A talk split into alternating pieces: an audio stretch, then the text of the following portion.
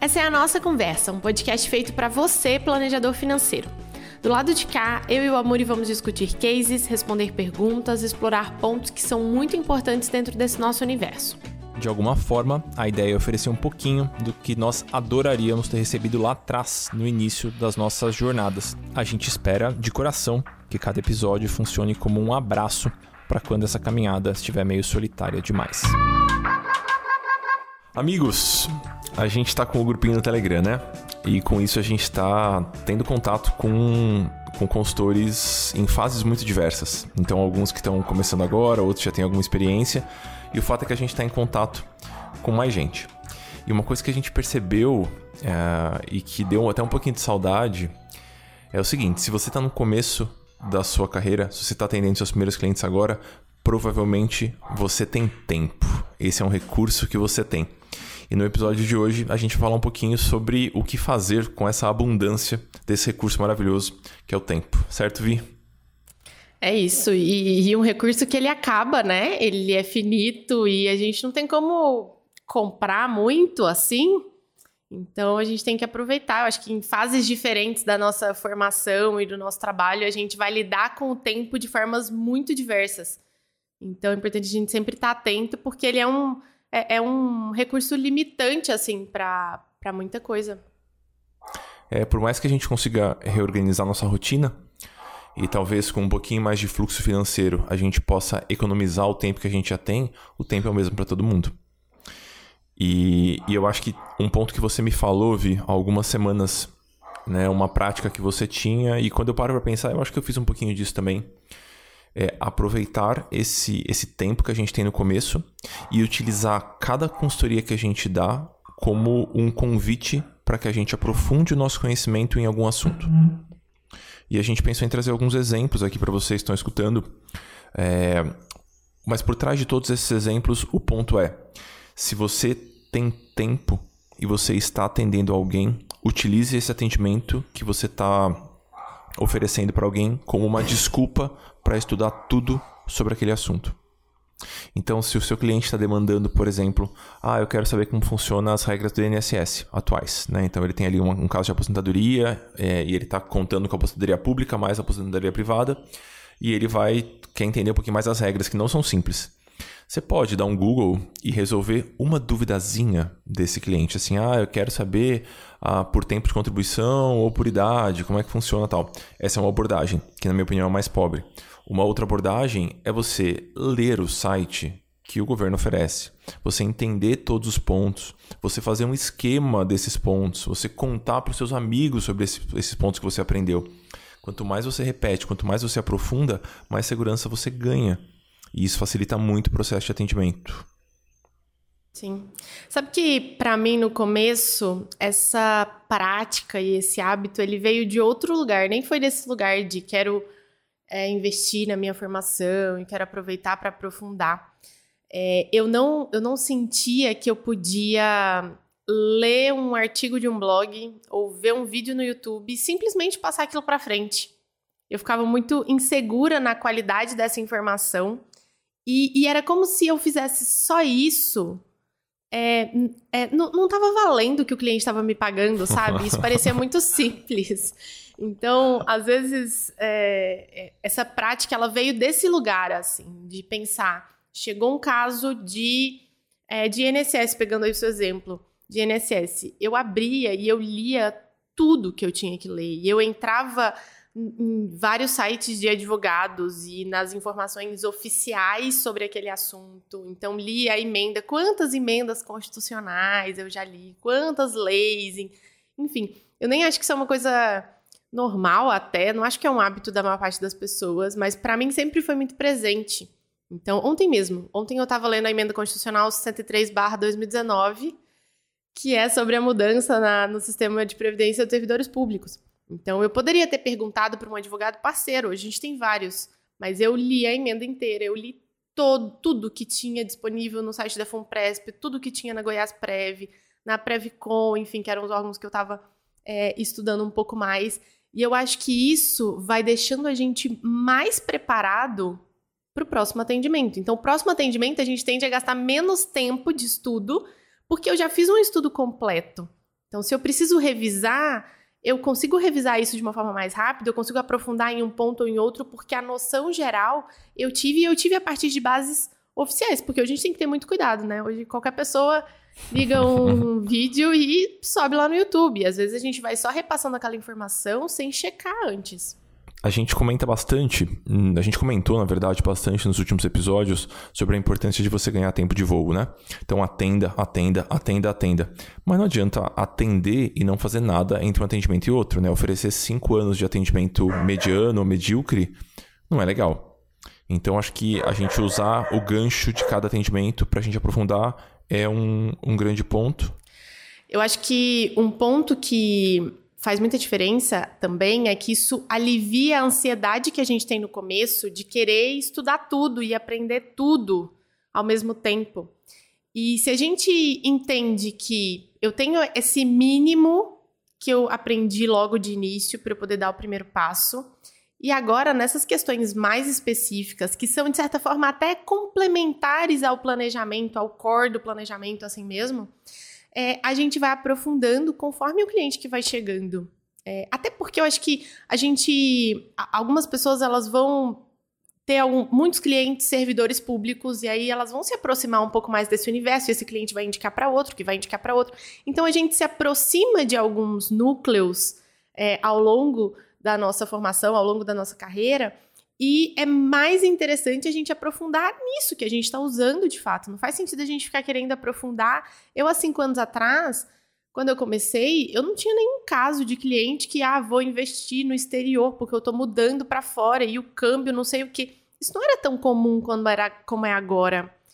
Mas na época era muito comum eu entender consignado e o servidor que está endividado e enfim. Então fa fazia muito mais sentido eu aprofundar nisso. E a partir do momento que a demanda do cliente vai direcionando os meus pontos de aprofundamento, claro que tem, tem uma parte que a gente precisa estar sempre de olho, né? Mas ela vai aprofundando em alguns pontos específicos, isso alivia essa escolha nossa de meu Deus, eu não sei, e leva isso para esse mês ou essa semana eu vou me aprofundar nesse ponto. E semana que vem eu vou escolher um outro ponto. É, eu acho que tem um, uma questão também. Aconteceu comigo isso também, Vi, com médicos. Eu lembro que depois que eu atendi o primeiro médico, médico tem muito amigo médico, e geralmente casa com médico também.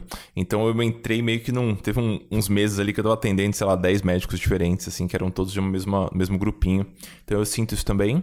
E aproveitar o ensejo das demandas que estão surgindo para direcionar os estudos, eu acho que pode ser uma coisa boa e deve, acho que deve dar não, dá uma aliviada na ansiedade, né? Porque é tão amplo o assunto, tem tanta coisa para estudar, que às vezes tem alguém falando, olha, vai por aqui ou vai por ali, é uma coisa algo interessante de se fazer. É, a gente tem que tomar um cuidado também, Vi, eu acho, com essa história. E queria trazer para cá essa discussão que eu acho que ela é importante, que é a do generalista e do especialista. E eu queria saber a sua opinião, aonde que o consultor financeiro deve deve colocar os pés. Eu tenho a minha aqui, ela eu tenho uma opinião enfática sobre isso assim. Então eu queria escutar a sua antes de falar a minha. Você sabe que eu acho que às vezes a gente discute isso dentro de um universo que não deveria nem ser discutido. Porque tem coisa que não é nem da nossa formação é, que, ah, vou me aprofundar em questões tributárias, eu preciso saber tudo. Amigo, você não é contador. Ah, preciso saber tudo disso aqui. Você não é advogado. Você... A gente não consegue ser tudo, assim. Eu não consigo, né? Não sei se, se alguém aí está acumulando tantas profissões e tantas áreas de especialidade. Mas eu acho que é muito importante que a gente consiga ser esse profissional que conecta esses outros profissionais, que desenha a, a, o planejamento central conectando com o cliente e que a gente faça de alguma forma essa ponte entre o que o contador fala e o que o advogado fala, o que o cliente entende, porque não tem nenhum profissional que consegue fazer isso. Falo que às vezes até eu tenho dificuldade de quando eu tô buscando alguma coisa para mim, assim, aí eu converso com um advogado, tributarista, aí ele fala uma coisa, aí eu converso com o contador, o contador fala outra coisa, eu falo, mas vocês dois nunca conversaram sobre esse assunto, assim? não existe não existe um consenso que é como para o mesmo, mesmo tema existem opiniões muito diferentes e fica a cargo do cliente, e aí o nosso papel, papel como planejador entra para poder suprir esse ponto, assim, essa conexão entre esses profissionais. Então, acho que é importante a gente fazer esse papel de conexão da vida do cliente, é, o, o, centro do planejamento, vamos dizer assim, na falta de, de uma expressão melhor, e conectar e identificar pontos de, olha, nesse cenário seu, eu tô achando que a gente precisa de um advogado tributarista para poder olhar para isso aqui, porque isso aqui pode dar problema. Eu tô achando que a gente precisa, vamos, vamos buscar um, um contador para a gente, é, enfim. Então a gente vai buscando esses especialistas, porque a gente não consegue saber tudo de tudo, né? Então você está defendendo aqui, de uma maneira muito educada e política, que o consultor financeiro, o planejador financeiro, ele é um generalista na maior parte do tempo, né? Então ele vai ter um conhecimento amplo de algumas um conhecimento mais abrangente, porém não tão profundo em todas as áreas, porque seria completamente impossível. Eu tô lembrando das conversas do grupinho do Telegram, que tem o, o rapaz, eu esqueci o nome dele, do Sul, que eu acho que ele é médico e advogado. Eu falei, rapaz, como é que é o Eros, isso, como é que alguém sempre consegue tanto tempo? Enfim, maravilhoso, né? Foi só um parênteses aleatório aqui. É, a gente, eu, eu especialmente, eu tô, eu fiquei de colher alguns depoimentos de alguns de alguns outros colegas consultores para colocar num episódio. E a gente vive aqui um espaço temporal meio diverso de vocês que estão escutando. Porque hoje é dia 19 de outubro, mas vocês estão escutando isso aqui lá na frente.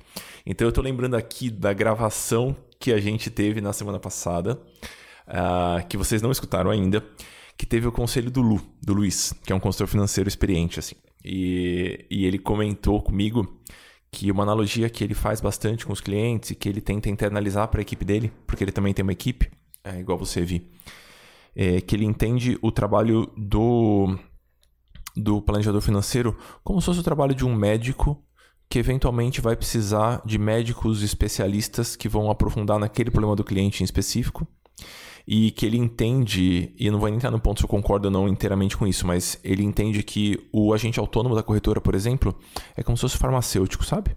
Então ele tem o conhecimento sobre os medicamentos específicos, sobre os produtos específicos que estão na farmácia, mas ele não consegue te receitar alguma coisa de maneira mais ampla. Então ele tentou fazer alguns paralelos, eu achei algumas, alguns pontos interessantes sobre isso e lembrei disso quando você estava me falando. Difícil achar o limite, às vezes não vi. Em especial quando você tem, por exemplo, o seu perfil. Você curte estudar e aprofundar nos temas. Eu tenho um pouquinho de dificuldade, assim, de saber até onde eu paro, sabe? É, eu também. E geral, eu acho que eu avanço mais do que eu precisaria, para ser bem sincera. Mas eu gosto dessa confiança, não porque eu vou vender isso para o cliente, não porque eu vou falar, oh, agora eu vou fazer aqui um planejamento previdenciário é, enfim, vou olhar seu INSS e não vou fazer isso. Mas porque eu gosto da confiança para conversar com o um especialista. Hum. Então, é, isso, isso eu acho que é um ponto. É, eu acho que principalmente para quando a gente está começando, a gente fica naquela coisa de ah, será que eu posso fazer essa pergunta aqui? Será que não é uma pergunta muito básica? Será que isso é uma coisa que existia bastante comigo, ainda existe em alguns pontos, então eu queria sanar isso antes, eu queria garantir que o mínimo eu, eu sabia, eu ia para a reunião sabendo e eu ia para a reunião para poder discutir pontos específicos que ainda estavam mais avançados, ou a opinião dele como especialista, para saber o que eu não sabia que eu não sabia, assim. então eu sempre tive Sim. um pouco dessa, desse cuidado. É, eu acho que tem um, uma outra questão também. Provavelmente tem alguns pontos que o seu cliente gostaria de escutar de você, de escutar a sua opinião. Né? Você provavelmente é um dos, um dos poucos profissionais que vai interagir com esse cliente que não conta com comissão. Talvez você conte, seja algum modelo de negócio diferente, mas provavelmente você não conta com comissão. Então a sua opinião é tida como isenta. E isso tem um valor gigantesco. Né? O seu cliente sabe que o que você estiver falando é o que você acredita de coração que é o melhor para ele. Então, mesmo quando você faz uma pesquisa, então você está estudando o INSS de novo, pegando esse caso, né? E aí você faz uma pesquisa e você acha um link maravilhoso, né? Que explica alguns pontos tudo mais. Eu, eu, eu, eu tenho dúvidas se o melhor é você enviar esse link para o cliente ou você mandar para o seu cliente a sua interpretação dessas informações. Claro que se você quiser anexar fontes, está tudo ótimo, mas enviar a sua opinião ou a sua leitura, eu acho que pode ser algo interessante. E ao mesmo tempo em que você quer estar do lado do seu cliente, você quer passar segurança, você quer segurar a mão dele, né? Passar uma certa segurança. Então, mesmo quando você for falar sobre um assunto que você está estudando agora, eu acho que no final faz muito sentido você falar, olha, na minha opinião a gente deveria ir por aqui. Esse consolidado num parágrafo final falando, olha, na minha opinião a gente deveria ir por aqui, tem muito valor você passa por isso por aí, Vi, em especial com as meninas que estão começando, de ter dificuldade de guiar nesse, nesse fechamento, né? Para você fechar sua recomendação, que é algo bem importante. Sim, é, com, com, certeza.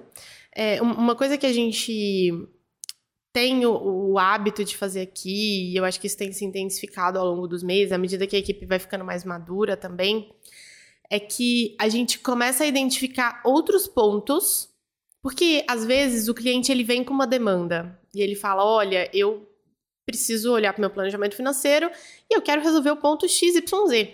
Ele, ele vem com isso muito claro. Mas em alguns momentos, o ponto XYZ, ele, ele nem sabe que aquilo existe. Então, a gente tem que ter um cuidado de treinar o nosso olhar para identificar oportunidades no planejamento do cliente e falar, e a gente colocar esse assunto na mesa. Então, a gente tem feito alguns contatos, algumas reuniões com profissionais especialistas na área de holding, por exemplo. A gente fez agora recentemente, que é o que que eu preciso ficar atenta para eu poder identificar para qual cliente que vai valer a pena que tipo de holding. A gente não vai estruturar isso sozinho, mas é treinar um pouco esse olhar e, e a gente geralmente vai até o lugar de, junto com esse especialista, a gente chega nesse lugar de até onde a gente consegue ir para conseguir facilitar o seu trabalho dali para frente. Porque aí, uhum. depois desse ponto, a gente, ó, agora é esse advogado aqui e, e segue com ele. Então, essa coisa do, de entender até onde, qual tipo de resposta que a gente precisa dar, isso é uma coisa que a gente tem treinado e, e ficado atento em relação a essas áreas complementares, assim.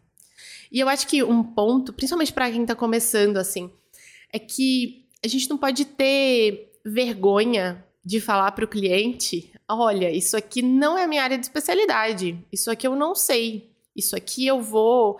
Tá, tá tudo bem, isso, isso é o normal, isso na verdade diz muito mais sobre você, assim, sobre a competência e sobre entender é, o. É, assim, o cuidado e a responsabilidade do que aquilo tem né, na vida financeira da outra pessoa. Então, acho que é, é importante a gente se colocar nesse lugar, porque por falta dessa segurança, às vezes a gente fica enrolando. Ah, não, mas eu falei isso daqui para o cliente, mesmo não tendo tanta certeza, só para o cliente achar que eu não sabia. é um caminho perigoso. Sabe que eu já tive alguns problemas com especialistas, assim, levando, levantando agora o outro lado dessa história, né? É, e eu desabafei uma vez com um amigo e ele me falou uma frase meio clichê que mas que eu levo, levo até hoje, assim, com bastante, com bastante presença. A frase era: para quem só tem martelo, todo parafuso é prego. E o que ele quis dizer ali é que se o especialista é fanzoca da área na qual ele é especialista, e se ele só tem a vivência naquela área, chances grandes dele achar que aquela área ou aquele assunto é a solução ou é aplicável para todas as pessoas. Eu já tive problemas com isso com relação a, com advogados. Você falou da questão da holding, né? Eu já tive com relação ao offshore. Então eu já conversei com alguns advogados que basicamente falam que offshore é solução para tudo, que funciona para todos os cenários, qualquer faixa de patrimônio, qualquer perfil, né? qualquer perfil sucessório também, que é uma questão importante na questão dos offshores. Então, tome cuidado, é, com o tempo você vai pegando um pouquinho a manha de filtrar quem está dando uma recomendação honesta e quem está vendendo o próprio peixe só. E eu acho que isso não é fácil. E me ajudou bastante ter contato com vários, vários profissionais daquela área, né? Até você achar um que você fala, o santo bateu com esse aqui e faz sentido o que ele está falando e ele já me deu instruções ou recomendações que claramente não cruzam com o universo dele. Então ele está meio que depondo contra o próprio business dele. Eu acho que é importante que isso suja. Uhum. Né? É igual na, nas caixinhas ontem, né? Tem uma. Teve uma pessoa que me perguntou, a caixinha do Instagram, né? Que eu respondo toda segunda-feira. Uma pessoa perguntou: Ó, oh, o DSM é pra mim? Dinheiro Sem Medo, que é o meu programa de acompanhamento. Não era para ela. Não era para ela. E eu acho que você conseguir ser honesto e franco nesse tipo de cenário diz muito sobre você. Então procure especialistas que tenham essa franqueza. Sobre especialistas, Vi, vamos dar exemplos mais práticos. Né? Quem, quem, quem, tá, quem costuma estar tá perto ali para te ajudar com as questões? Eu sei que tem advogados, tem contadores. Quais advogados e quais contadores? Como é que você organiza isso aí na Papo de Valor? Então, a gente tem uma rede assim de, de parceiros hoje que a gente vai acionando. Dentre os de advogados, principalmente tributaristas e previdenciários, são as duas áreas que a gente mais se conecta. Teve uma época que a gente estava com uma quantidade grande de clientes endividados, então a gente tinha um, parceiro, um advogado parceiro dessa área que, enfim, apoiava a gente também. Mas basicamente essas três áreas. Tem um, a, além desse do advogado contador, tem um outro profissional que eu acho que está ali muito próximo, que é o corretor de seguros. Ah, e a gente tem até uma questão aqui nossa super super particular sobre esse universo, porque a gente sentia, eu, eu sentia que eu conversava com o corretor e aí ele me falava um monte de coisas, aí eu conversava com outro corretor ele me falava outras coisas, e aí falava que o primeiro tinha falado uma coisa que estava errada. Aí eu conversava com o terceiro e ele falava: não, mas esse, esse segundo aqui falou coisa errada. E esse primeiro aqui tá mais errado ainda. E aí eu, em um determinado momento, eu falei: cara, não aguento mais conversar com essas pessoas. Não, não, não dá. E a gente fez uma roda de estudos. Aqui aí tá a vantagem de ter, de ter uma equipe, né? Assim. É, a gente fez uma roda de estudos sobre. Vamos estudar tudo sobre seguros. Então a gente aprofundou sobre seguros em geral, tipos de seguros, e aí, mais uma vez, na fonte oficial, lá de dentro do site da, da SUSEP, de dentro é, da documentação oficial. E aí, depois, cada uma de nós ficamos responsáveis por uma, por uma seguradora. Então, alguém estudou Icatu, alguém estudou Mongeral, estudou assim, leu todos os contratos, olhou a policy, diferentes, e a gente sentou por várias semanas, assim, para poder comparar, para poder entender as diferenças. E aí, depois que a gente fez essa primeira rodada, que teria demorado um pouco mais se eu estivesse sozinha, mas provavelmente teria sido feito também, a gente passou a conversar com esses profissionais com um, um pouco mais de conhecimento, assim. Então, quando alguém falava uma coisa, a gente já. E a gente já se sente seguro o suficiente para falar, tá, o que, que você não tá me contando? Eu quero que você me conta o, o, que você não tá me contando. É, é, isso que eu. É isso. Eu preciso de um parceiro que me conta as desvantagens também do produto. Onde que pode dar borol, o que, que eu preciso me preocupar antes. Então, é, eu acho que esse talvez tenha sido o profissional, o parceiro que a gente mais demorou para poder encaixar, assim. Acho que por conta de todo o contexto, até até da forma que isso é comercializado, assim. Então, esse Com foi, rebates, foi né, de todos os que a gente ali. demorou. Exatamente. E com um, um poder muito grande na mão do corretor para o rebate. Então, em várias seguradoras, eles conseguem escolher: não, aqui eu quero ganhar mais, aqui eu quero ganhar menos, aqui. Então, eles têm esse poder de moldar o, o pacote, a policy, e, enfim, da forma que eles bem entendem, né? E, enfim, tem, tem lá seus problemas isso. Então, a gente demorou bastante para poder encaixar isso e entender o que, que a gente entrega. E é curioso porque eu acho que é um tipo de produto que o corretor de seguros ele tem uma certa dificuldade de vender porque existe um preconceito geral sobre a história de seguros, né? Eu acho que até que é péssimo isso, porque é um produto muito interessante, é um produto muito importante para muitas pessoas, para muitas famílias. E a gente tem, de certa forma, o brasileiro tem um preconceito.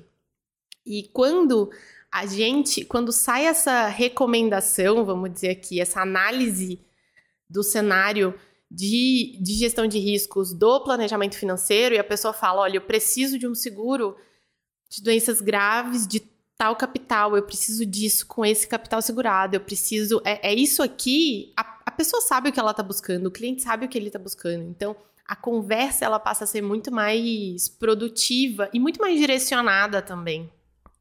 Acho que ia ser muito legal, me deu a ideia agora. A gente podia fazer um episódio sobre seguros, que eu acho que é um tema muito sensível dentro do planejamento financeiro. A gente podia convidar, às vezes, um, um planejador de cada. um corretor de cada empresa de seguros. Só que a regra do episódio você não pode falar de qual é a sua empresa. Então, a gente poderia começar a conversar sobre os seguros e sobre os pontos. Você não pode vender seu peixe aqui, é só sobre o mercado de seguros. Que eu acho que é um ponto interessante. E além da, da história do rebate, que é complexa nesse cenário, então abrindo um parênteses gigantes no episódio aqui, pessoal, só porque esse tema é, é interessante e importante. Além da história do rebate, tem uma simetria de informação gigantesca, né? Então, ele sabe muito daquele universo, o cliente provavelmente não sabe nada e você sabe menos do que ele. Então, é, é um lugar difícil de, de circular. Mas beleza, então você falou do contador, do advogado tributarista, é, de um advogado talvez mais generalista que vai te ajudar com uma questão sucessória ou algo do tipo. Você falou do corretor de seguros. É, eu queria levantar a bola também de um outro de outros profissionais que eventualmente trabalham com o planejador financeiro e é uma relação mais difícil de ser travada. O gerente de banco e o agente autônomo. Então, é provável que se você está fazendo seus seus primeiros atendimentos agora, você vai cruzar com esse profissional, com esses profissionais. Como é que a gente lida com esses profissionais? Eu acho que é um ponto que é um ponto bem importante assim. Eu relutei bastante Deixa eu fazer um comentário aqui, Vi. Para colocar o CFP na assinatura, né? Porque eu acho que é uma carteirada que. que às vezes, para o cliente final, que não faz ideia do que é o CFP, eu não sei como é que isso bate para ele, sabe? A maior parte não faz a menor ideia do que é um CFP. Mas, uma coisa que eu percebi é que se eu falo que eu sou o CFP, isso facilita muitíssimo o meu trânsito com gerentes de banco e com agentes autônomos. Eu sinto que eu sou menos enrolado, porque ele sabe que alguma base de conhecimento eu tenho, pelo menos. Como é que você, você costura essa relação, Vi, com os gerentes e com os agentes autônomos, né? Como é que isso funciona para você? Porque eu acho que isso casa bastante com a questão de generalista barra especialista, né? O agente autônomo vai te explicar os detalhes de uma debenture, por exemplo, que talvez faça sentido para o seu cliente, você vai ter que fazer essa tradução. É. Você sabe que eu não sei se a minha opinião vai valer muito sobre esse assunto, porque eu tenho um, um agente autônomo em casa. Então, essa coisa de o, assessor de investimentos vai me explicar o detalhes de uma debênture específica, não era um assessor qualquer. Eu pergunto pro Rafa, meu marido. E ele era, é, era com ele essa conversa. Então, enfim. Acabou que ao longo da minha trajetória, e o Rafa entrou nessa área logo quando eu entrei, assim, pouco tempo depois, então foi uma coisa meio próxima, a gente não, não passei por um período antes disso. É, então, acabou que a minha relação com o gerente de banco e com o assessor de investimentos, ele sem, ela sempre foi uma relação para nós dois, profissionais, precisamos nos alinhar em relação a essa situação desse cliente. Uhum. Era menos uma era menos uma relação de eu vou buscar a opinião desse especialista e mais uma relação de a gente precisa entrar num acordo. Né? Enfim, em alguns momentos com as pessoas que a gente está acostumado a trabalhar, que já tem alguma relação, que é mais fácil. Isso acontecia de uma forma super natural. Em determinados momentos era um pouco mais complicado, mais delicado. A gente precisava de mais conversas, de mais argumentos e, e enfim. E em alguns momentos o cliente que precisava bater o martelo. E geralmente a gente ganha nesse ponto, porque o cliente está pagando pela nossa opinião. Exato. É, eu, eu lembro que o Rafa falava, ele é muito injusto, porque você fala X, eu posso falar Y. O cliente pagou para ouvir o seu X. E eu, eu só sou uma pessoa que tá ali, eu não tô recebendo nada. Ele, ele não confiou em mim antes, eu preciso confiar, é, conquistar a confiança dele primeiro, e eu só consigo conquistar essa confiança depois que eu já tô trabalhando com ele, assim. Então, acaba que é uma relação um pouco injusta, né? Ela, faz, ela é um pouco mais fácil pro nosso lado. Pelo menos eu senti isso. Não sei como que foi aí para você. Do meu lado, já rolaram experiências muito diversas, porque eu já tive contato com muitos gerentes de banco e com muitos agentes autônomos das corretoras, né, assessores das corretoras. Algumas foram mais francas e outras foram mais cheias de dedos, e com o tempo eu acho que eu perdi um pouquinho da paciência com esse ponto. Então, às vezes, o agente autônomo vai lá e monta a carteira para o cliente. Aí ele monta, desenha uma carteira ali e tal, e o cliente fala, ah, analisa para mim. Aí tem metade da carteira de um COI, por exemplo. Ao invés de eu recomendar, de eu revisar a carteira inteira desse cliente antes de dar minha recomendação, antes de rebater, eu já falo, olha, eu não sei por que, que ele incluiu esse produto em metade do seu patrimônio. Então vamos fazer assim, vamos mandar algumas diretrizes para ele, vamos pedir para ele refazer com base de fato no que você está precisando e a partir daí a gente faz uma outra análise. Então eu fui perdendo um pouquinho da, da paciência, claro, mantendo a educação e a gentileza, mas eu tenho sido um pouquinho mais incisivo com, com os, as minhas ponderações. E com o gerente de banco a mesma coisa, né? Ele tem um papel importante, né? Ele facilita, ele personaliza muito as tarefas, então isso facilita bastante. É importante que o cliente. A chance do cliente continuar com aquele gerente de banco, mesmo quando ele não estiver mais em consultoria com você, ela é grande, né? A relação com o banco dura décadas, muitas vezes. Então, eu não acho que a gente tem que entrar no papel de concorrência. É muito mais um papel de parceria. Mas quem dita os termos dessa parceria, na minha opinião, é o planejador financeiro é quem está do lado do cliente, quem está recebendo para dar a melhor opinião em benefício do cliente. Então, essa segurança de se impor um pouquinho mais, ela veio com, com o tempo, eu acho. Então, eu não é. adoro o Rafa, mas não casei com ele. Então, não tive a sorte de contar com uma pessoa tão próxima assim, que eu confio, que eu sei que não vai me passar perna. Então, já peguei umas recomendações muito ruins dos e às vezes, veja, às vezes, uma coisa que eu percebi, Vi, não sei se você sente isso também. Às vezes a recomendação daquela pessoa, eu percebo que ela não é maldosa. Aconteceu ontem com um aluno, né? O, o aluno falou, o, o corretor falou assim: ah, compra uma NTNB, título público, né? Marcado a mercado, ao invés de comprar esse CDB, atrelado à inflação também. Então a gente estava nessa discussão, né? E aí o agente autônomo falou assim para mim, né? Eu estava em reunião com ele. Ele falou: veja, é melhor a gente comprar agora e a gente vende a mercado, né? Daqui a um ano e meio, dois, que é quando o cliente vai precisar. E aí eu falei: e se daqui a um ano e meio, dois, é, não tiver interessante de vender? Como é que a gente faz? A gente ficar com o dinheiro travado do cliente num título marcado a mercado agora? Aí ele é, mas a chance é muito pequena. Eu falei, amigo, a gente está no Brasil. Como assim a chance é pequena de você. Você está conseguindo antever a curva de juros do Brasil? Nem o ministro consegue fazer isso, você vai conseguir? Então, eu acho que é. com um pouquinho de conhecimento técnico e um pouquinho de. Não é arrogância, mas é uma, uma autoconfiança em dia ali, a gente consegue intermediar, né? Que eu acho que é um termo feliz que você colocou ali, né? Traduzir, intermediar, fazer o meio de campo ser o centro daquele processo de planejamento. Sim. E já aconteceu, Amori, com é, a gente autônomo ou com qualquer outro profissional parceiro que o cliente ele já vem com esse profissional do outro lado né, por alguma questão, e você olha para aquilo e fala, amigo, a gente precisa trocar esse cara. A gente precisa abandonar esse assessor, vamos trocar o assessor, ou vamos trocar o corretor de seguros, ou enfim, alguma coisa nesse sentido. Como, como que você lida? Já aconteceu algumas vezes. Algumas vezes. Tento sempre ser muito simpático. A Gabriela faz piada aqui que ela gostaria que eu fosse com ela e com o dia a dia da casa sempre tão simpático quanto eu sou com todos os clientes. Então eu tento ser muito delicado e muito gentil com todo mundo. Uma parte das vezes funciona, não é sempre, mas uma parte das vezes funciona. É, eu geralmente tento transmitir para o cliente uma pequena base. Então, às vezes eu vejo, por exemplo, que o agente autônomo fez uma projeção considerando 6, 7% ao ano de juro real para o crescimento daquela carteira. Então, ao invés de falar, olha, isso aqui não vai acontecer, para o meu vamos supor, cliente, a Flávia. Flávia, isso aqui não vai acontecer. Eu geralmente falo, olha, a gente tem esse estudo aqui. E de acordo com esse estudo, brincando com a regrinha dos 4% lá, de acordo com esse estudo, a gente entende isso, isso e isso. A taxa do Brasil hoje é essa, a taxa básica de juros é essa. Eu tento passar para o cliente uma base para que se torne óbvio que aquela recomendação que veio do agente autônomo, do gerente, da pessoa comissionada, que ela não faz sentido. Então, ao invés de eu dar minha opinião assim, top-down, falar, olha, isso aqui é uma bobagem, eu tento passar para o cliente um pouquinho dos pontos que me fazem crer que aquilo não é aplicável. Então, a gente dá esse passinho, passinho anterior. E isso você só, você só percebe com um pouquinho de tempo de atendimento, né? A gente comentou no, nos episódios para trás, Vi, que muitas vezes ir para a sessão de consultoria aberto, sem um plano muito elaborado, é bom, porque você escuta o cliente e você entende como funciona a relação dele com o gerente, com o agente autônomo, com, enfim, qualquer pessoa que está ali assessorando esse cliente também.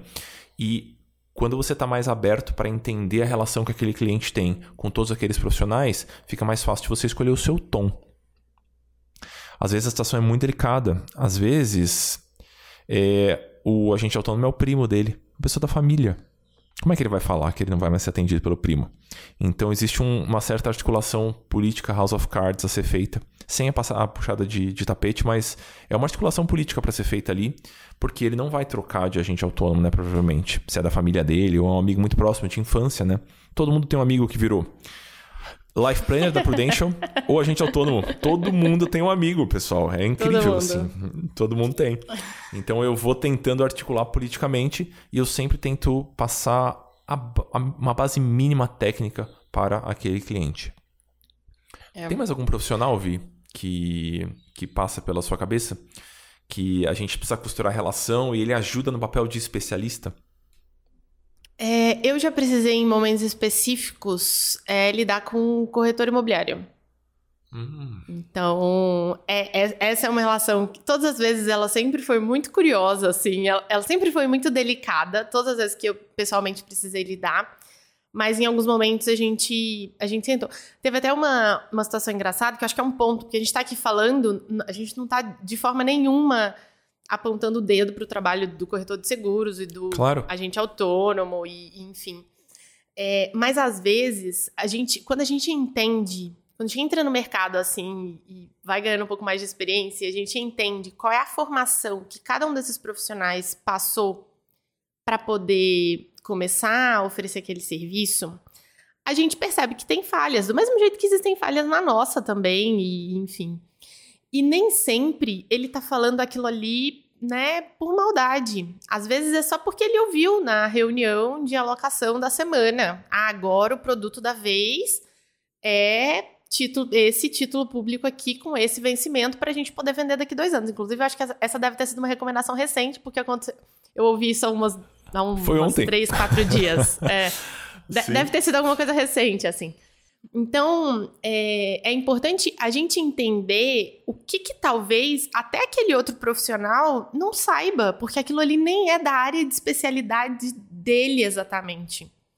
É, em uma das vezes que eu precisei lidar com, corretor e, com, com uma corretora imobiliária, é, a gente estava conversando sobre, não, vamos mexer nesse contrato, e a gente, né, a gente queria negociar para poder pagar antecipadamente um, um financiamento que tinha um, um parcelamento que tinha sido feito junto com a própria construtora. E no começo do ano passado, IGPM já querendo explodir e tudo sendo reajustado por, pelo IGPM, o saldo devedor muito alto, e a gente tinha o dinheiro para poder quitar. E aí, dentro dessa conversa, a corretora, eu falava para a cliente, a cliente, a corretora ligava e falava: não compensa você quitar, o juro é muito baixo. Meu amigo, a gente não está preocupado com o juro, a gente está preocupado com o fator que está corrigindo.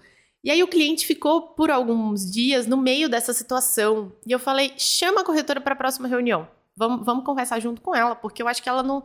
Pensei, a cliente que não está conseguindo. E ela, não, mas isso aqui não tem fator que corrige, e, enfim. Às vezes a gente assume um papel de trocar com aquele outro profissional alguma coisa que é da nossa área e que ele não saiba, às vezes até uma coisa que é da área dele, que passou batido por algum motivo e vice-versa, assim. Então, eu, eu, sempre que a situação é um pouco delicada, eu tento levar para esse lugar de vamos ler o contrato juntas? Ou me manda. Eu e a Jaque, a gente estava assim, há semanas, sei lá, umas. Uns, se brincar, uns dois meses, procurando uma informação oficial sobre uma questão previdenciária, que os advogados falavam pra gente, eu, mas onde que tá escrito? Me manda a lei, porque eu quero ler. mas me manda. E aí ninguém conseguia mandar. E eu, mas gente, aí foi por isso que ontem eu resolvi ler as informações, a emenda constitucional de 2019, para poder encontrar isso. Porque às vezes a gente está tão acostumado, principalmente em empresas maiores, com esse treinamento. Ah, alguém falou e era um especialista e a gente só vai passando. E, e aí a gente precisa fazer um pouco desse, desse papel. É, é, é bem delicado. Mas para mim são esses profissionais, não me vem mais nenhum outro agora. Talvez dentro da área de investimentos a gente tenha algumas especialidades. Ah, esse cara que é especialista em investimentos no exterior, é, em, em estruturas offshore, enfim, em questões mais específicas, mas de forma geral acho que são Acho que são esses. E, vez, e, e, tem o terapeuta, né? Isso, isso, era o meu próximo. Era o meu próximo. Antes da gente falar do psicólogo, deixa eu, deixa eu fazer um comentário assim que me ajudou muito com a intermediação dessas discussões. E eu aprendi com o Gui, que você conheceu. O Gui foi meu sócio no Papo de Homem por alguns anos. E ele já tá na estrada, o Papo de Homem já existe tem quase 15 anos, né? Então, quando eu comecei a, a empreender, quando eu saí do meu último emprego formal, ele já tinha alguns aninhos, né? E eu lembro de uma vez que eu tava gerenciando a nossa relação ali com uma agência de publicidade e eu era o diretor financeiro do Papo de Homem. E eu tava intermediando, tava muitas idas e vindas, o, o chefe de conta da agência entrou no meio da conversa, aquelas trocas de e-mail cheias de farpa, sabe? Que um quer posar demais inteligente que o outro, e aqueles e-mails grandes e tudo mais. E aí, num certo momento, o, o Gui tava em cópia da história toda. E ele chegou na minha sala naquela época e falou: Cara, eu acho que eu vou dar uma ligada. Né? Eu acho que eu vou ligar mesmo, telefone, old school. E a gente fez uma ligação, assim. E foi tão mais fácil resolver por telefone. Então talvez pareça uma dica boba, né? Ah, Muri, você vai dar essa dica num podcast para planejador financeiro que é melhor resolver os problemas por telefone? Putz, eu vou. Eu vou porque eu acho que muito tempo e muita energia se perde com WhatsApp, com e-mails. E às vezes a gente acaba criando uma casca para poder escrever os e-mails. Com o teclado na mão, todo mundo é muito valente, né? Então, às vezes, uhum. faz muito mais sentido você ou chamar para uma reunião, como você fez com a sua cliente agora, né? De conversar os três, ou dar uma ligada, pessoal. Falem por telefone com um agente autônomo, com o um gerente do banco, corretor imobiliário. É muito melhor do que você ficar numa troca, sem contar que a maior parte das pessoas se expressa mal por texto. Então a Sim. comunicação fica truncada. Então acho que antes a gente falar do, do terapeuta, só queria deixar esse ponto, né? Se você puder levar para um ambiente mais íntimo, né? Uma reunião presencial ou um bate-papo por telefone, algum, mesmo que seu cliente esteja junto, eu acho que vai facilitar muitíssimo, é muito mais proveitoso. Aconteceu com a gente, vi esses tempos, que a gente estava trocando com várias pessoas algumas dúvidas nossas sobre, acho que era investimento no exterior. Sim. E aí a gente, um advogado gentilmente se ofereceu para fazer um papo com a gente. Né? Ele era amigo de uma amiga minha e a gente fez um papo via Zoom. E se a gente fosse esclarecer todas as dúvidas que a gente esclareceu naquele papo por Zoom via e-mail, meu Deus do céu, ia ser uma troca de 60 e-mails. Então acho que é importante isso ser isso ser posto. Inclusive eu acho que isso vale para nossa comunicação com o cliente. Eu, eu tenho dúvidas se o bate-papo no WhatsApp ou só via e-mail seria uma boa, ou se às vezes uma ligação de 5 ou 10 minutos já vai deixar o cliente muito mais tranquilo. Acho que esse é papo para um, um próximo episódio. Sim, eu, eu, eu, concordo. Aqui a gente tem até, na hora de apresentar proposta, a gente não faz isso sem conversar com o cliente. Via uma chamada de vídeo, uma reuniãozinha, um telefone, sabe? Até, até quando o cliente é resistente, não, mas eu prefiro a conversa pelo WhatsApp e a gente manda áudio. Porque aí a gente consegue talvez se expressar melhor e, e, o tom da conversa ele fica num lugar é, melhor. Eu acho que vale um pouco, não sei assim, dessa, essa coisa da, da política, de como lidar com isso, de entender que em alguns momentos é melhor o cliente estar junto, em outros momentos é melhor que ele não esteja.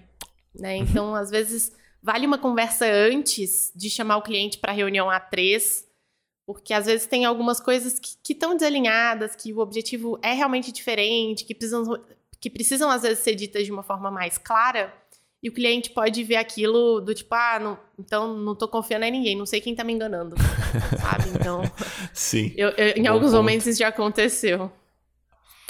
Agora sim, nosso último profissional que costuma trabalhar em parceria, e eu acho que é uma parceria importante, assim, o terapeuta, o psicólogo, né? É... Quer começar começo eu? Dos seus relatos começa aí. Começa aí, começa aí. Vou começar aqui. Vejam, a... o processo de consultoria muitas vezes assume áreas terapêuticos.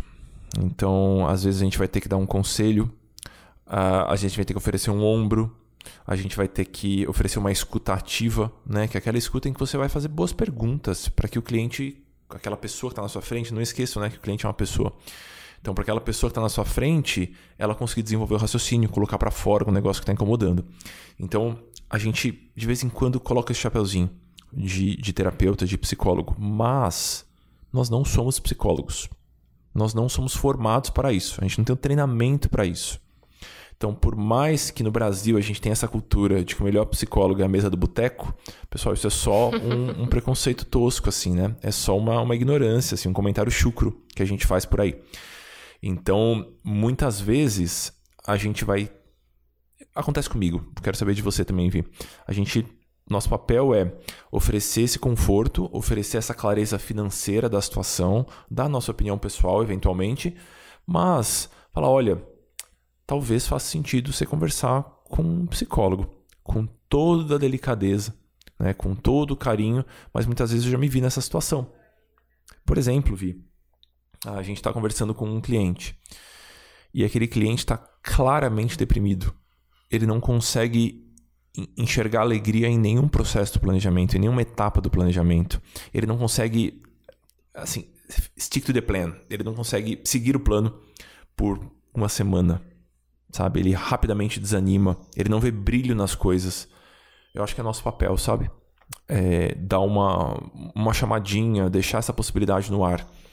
Como é que você vê por aí? Porque é delicado, né? Você falar para alguém, olha, eu acho que seria bacana você conversar com, com um psicólogo. É, é super delicado. Eu acho que eu passei por isso poucas vezes. É, poucas vezes. Me vem duas agora à cabeça, mas é, eu acho que a gente. Até fiquei curiosa enquanto estava falando, porque eu acho que se a gente fizesse um levantamento aqui interno de percentual dos nossos clientes que já vão ao psicólogo e que já fazem algum tipo de terapia, eu acho que a gente ia chegar em uma coisa tipo 70%. Seria o meu chute. Uhum. Então, eu, eu, eu não sei se 70% da população de classe média alta é, vai ao, ao, psicólogo, mas eu acho que a não. pessoa que que está preocupada em eu quero olhar para o que está acontecendo, né? Seja na vida financeira, alguém que está querendo encarar o que está acontecendo e que está querendo resolver, talvez isso é, seja um, uma postura comum, um comportamento comum que leva que leva para os dois lados. O que geralmente acontece é o contrário é o psicólogo. A gente tem vários psicólogos que indicam o nosso trabalho. Então, e, e, a gente sempre toca nesse assunto. A gente sabe que o cliente faz um tipo de terapia, porque tá lá no financeiro, né? Ele paga a terapia, obviamente. e.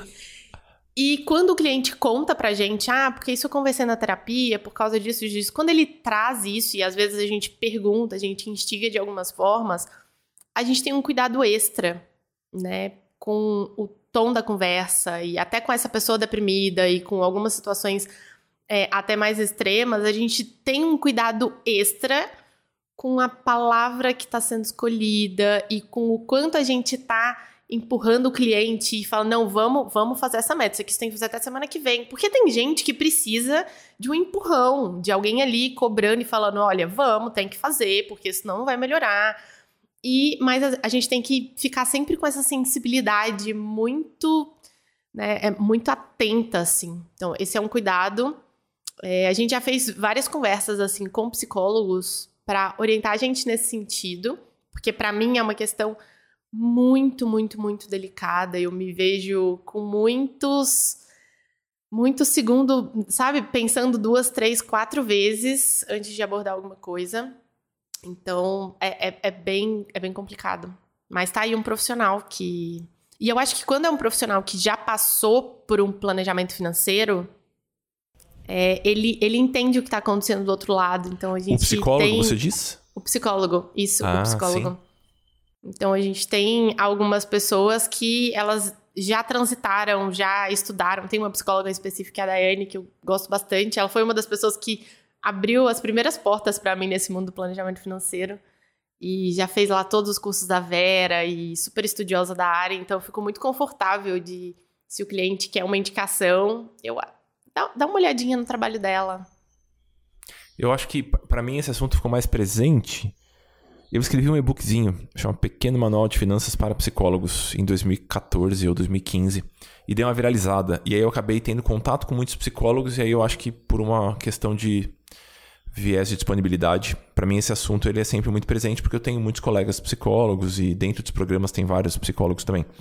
Uma ferramenta que eu utilizo e talvez seja útil para um planejador que está começando e ele sente que ele deveria falar para o cliente, olha, acho que um, um apoio profissional seria bacana para você, um psicólogo, tal. Eu, eu eu dou o meu exemplo eu comento da minha experiência com psicólogos. Então, se você já teve uma experiência de um processo terapêutico, de você ser o paciente de um processo terapêutico, eu acho que rapidamente você vai perceber o quão maravilhoso e quão benéfico isso pode ser. Então, muitas vezes eu abro o meu precedente. Eu falo, ó, oh, putz, queria te falar que para mim a terapia ajudou nisso, nisso e nisso. Será que não seria bacana para você também? Quando você se coloca nessa posição, eu acho que fica mais fácil que o seu conselho não seja não seja entendido como uma fala prepotente, né? Do tipo, ah, você tá meio maluco, tá meio ferrado aí, procura alguém para te ajudar. Pode soar assim, né? Uhum. Se a gente não fala de um jeitinho carinhoso assim. Então eu gosto bastante de me colocar como exemplo nesse, nesse ponto. E eu sempre deixo aberto, falo, olha, eventualmente eu devo voltar. Eu não tô fazendo terapia agora, mas eventualmente devo voltar, porque foi muito, muito importante para eu processar alguns pontos naquela época da minha vida. Talvez seja benéfico para você também. Então eu gosto de trazer esses exemplos, eu acho que pode ser útil para bastante gente. É, eu, eu acho que inclusive essa abordagem de usar a gente como exemplo, ela é muito boa, mas ela tem um limite, né? Assim, uh -huh. eu acho que se a gente fica atenta ao que está ao que está acontecendo e a conexão que a gente tem com aquele cliente, a gente sabe identificar essa linha, é uma coisa que eu faço muito, muito assim. Em alguns momentos eu sinto que eu errei, ah, não precisava ter falado isso, fiquei. Né, ficou, ficou parecendo que eu queria contar minha história. Mas em outros momentos eu acho que faz esse papel de, de conforto e de conexão com o outro lado, de falar: olha, isso não é um problema, isso acontece comigo também. Isso, é, eu, eu já passei por isso e eu lidei dessa forma. O que, que você acha? Ontem mesmo eu, eu fiz algo nesse sentido com uma cliente. Então, assim, é, eu gosto. Gosto bastante. Pessoal, começamos esse episódio achando que falaríamos um monte sobre, sobre a história do, do tempo, né? E eu acho que esse ponto é muito importante, embora ele tenha sido tratado de maneira breve no começo do episódio. Você aproveitar o seu tempo para aprofundar o seu conhecimento, para adquirir ferramental para poder conduzir as suas consultorias por aí, eu acho que é um, um ponto muito, muito, muito importante. Falamos um pouquinho sobre o generalismo e o especialismo, não sei se é uma palavra, o generalista e o especialista, enfim, vocês entenderam o ponto. É, e falamos um pouquinho sobre esses parceiros que vão entrar na sua pauta muito em breve. Então, se você nunca precisou conversar com um advogado tributarista, rápido, eventualmente você vai precisar. A mesma coisa com um contador. Então, acho que são, são pontos todos muito importantes é, para quando a sua atividade, quando o seu processo de planejamento financeiro for amadurecendo, quando você for ganhando cancha, conversando com mais clientes. E acho que temos um episódio. Sim. Um, um, último lembrete, assim, que eu acho que talvez tenha passado batido, é que nessa conversa com esses especialistas, a gente nunca quer ir para parecer que a gente sabe mais ou menos que ele sobre a área dele ou sobre a nossa área. Esse, esse não pode ser o ponto da conversa. Então, essa postura de eu entendo, às vezes eu uso até um pouco dessa abordagem assim de, olha, eu consegui, ao longo dos últimos encontros, eu entendo a vida dessa pessoa como um todo. E a gente está precisando da sua ajuda para poder resolver esse pedaço aqui.